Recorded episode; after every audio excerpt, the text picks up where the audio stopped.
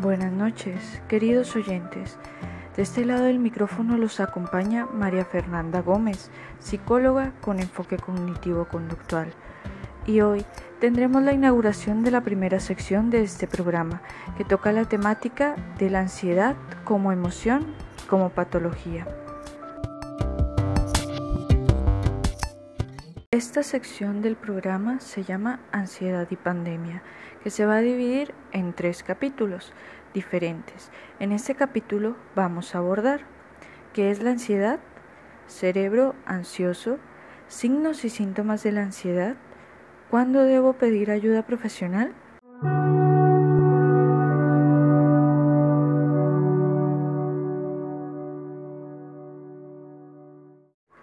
¿Qué es la ansiedad? La ansiedad sigue siendo un tema de gran importancia para la psicología, pues ha sido abordado desde distintas perspectivas. Según el diccionario de la Real Academia de la Lengua Española, vigésima primera edición, el término ansiedad proviene del latín ansietas, refiriendo un estado de agitación, inquietud o zozobra del ánimo, y suponiendo una de las sensaciones más frecuentes en el ser humano, es una emoción normal que se experimenta en situaciones en las que el sujeto se siente amenazado por un peligro externo o interno que se considera desconocido. Entonces todos pensaremos, si es una emoción normal, ¿cuándo se vuelve patológico?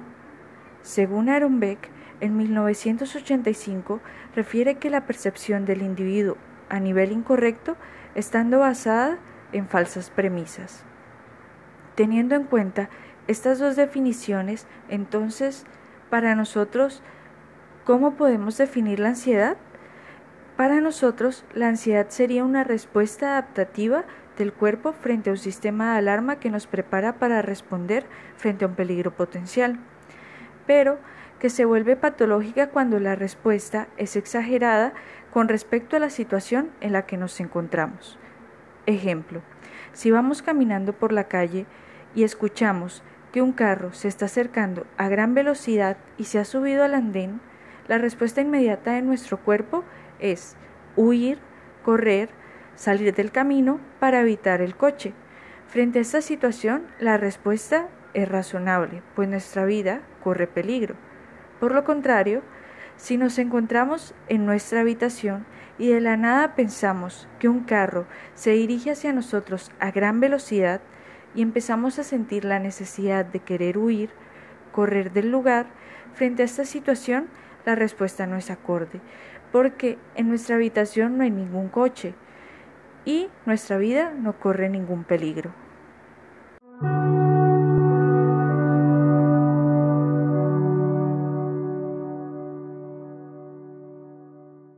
Cerebro ansioso.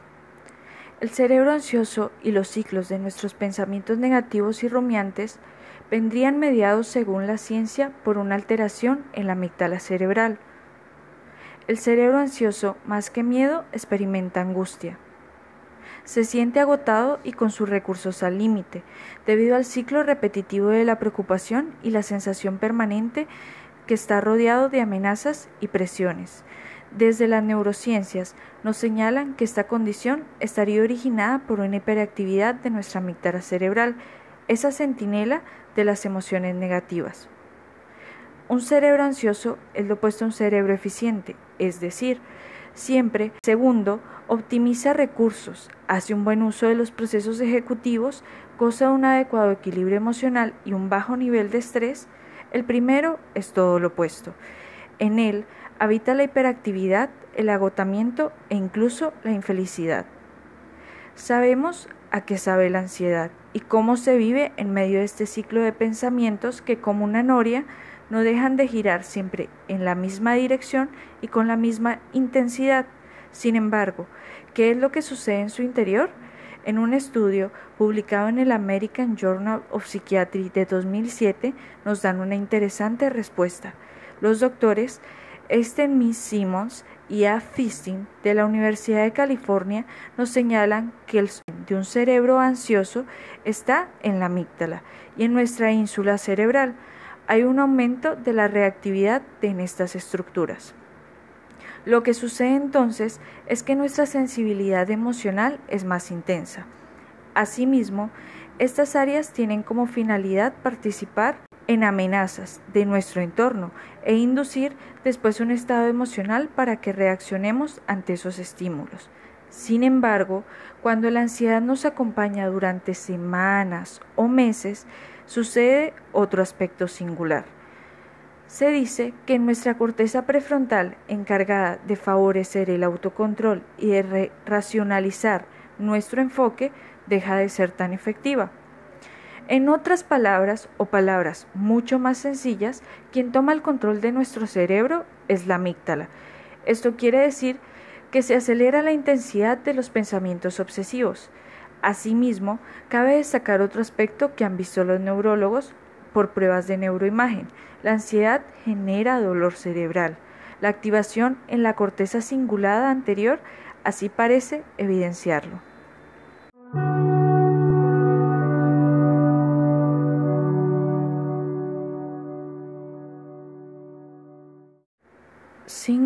Y síntomas de la ansiedad. Los signos y síntomas de la ansiedad más comunes incluyen los siguientes. Sensación de nerviosismo, agitación o tensión. Sensación de peligro inminente, pánico o catástrofe. Aumento del ritmo cardíaco, respiración acelerada o lo que se conoce como hiperventilación, sudoración excesiva o fría, temblores en extremidades superiores o inferiores, sensación de debilidad o cansancio, problemas para concentrarse o focalizar la atención en un punto, o para pensar en otra cosa que no sea una preocupación actual. Tener problemas para conciliar el sueño, eso que has vueltas y vueltas en la cama y te demoras horas y horas en dormir, o que te levantes muchas veces en la noche. Padecer problemas gastrointestinales, tener dificultades para controlar las preocupaciones, ya sean del pasado o del futuro, tener la necesidad de evitar las situaciones que producen la sensación de ansiedad, es decir, si a ti te produce ansiedad exponer, vas a hacer todo lo posible por no presentar una exposición, vas a sacar excusas como profesor, estoy enfermo, o si a ti te da ansiedad presentar un proyecto de un trabajo, vas a sacar excusas como jefe, se me olvidó hacerlo, lo haré después o simplemente no lo alcance a presentar a tiempo.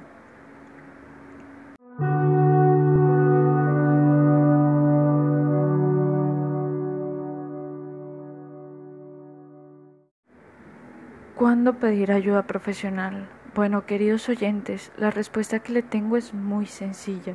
La ayuda profesional se debe pedir cuando la ansiedad está interrumpiendo mis actividades cotidianas, es decir, si ustedes antes leían, estaban aprendiendo piano, estaban aprendiendo algún idioma, salían a hacer ejercicio, les gustaba cantar, les gustaba salir a trotar y la ansiedad se los está impidiendo, es momento de pedir ayuda profesional. Cada uno de ustedes debe recordar que no son la ansiedad, tienen ansiedad y la ansiedad se puede solucionar si somos capaces de recuperar nuestra vida cotidiana a tiempo, si somos capaces de pedir ayuda profesional a tiempo y si somos capaces de sacar esa ansiedad de manera eficiente y productiva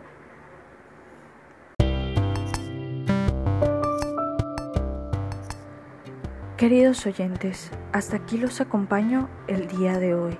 Tengan presente que los estaré acompañando con más temáticas cada 15 días todos los sábados, en horas de la tarde o de la noche.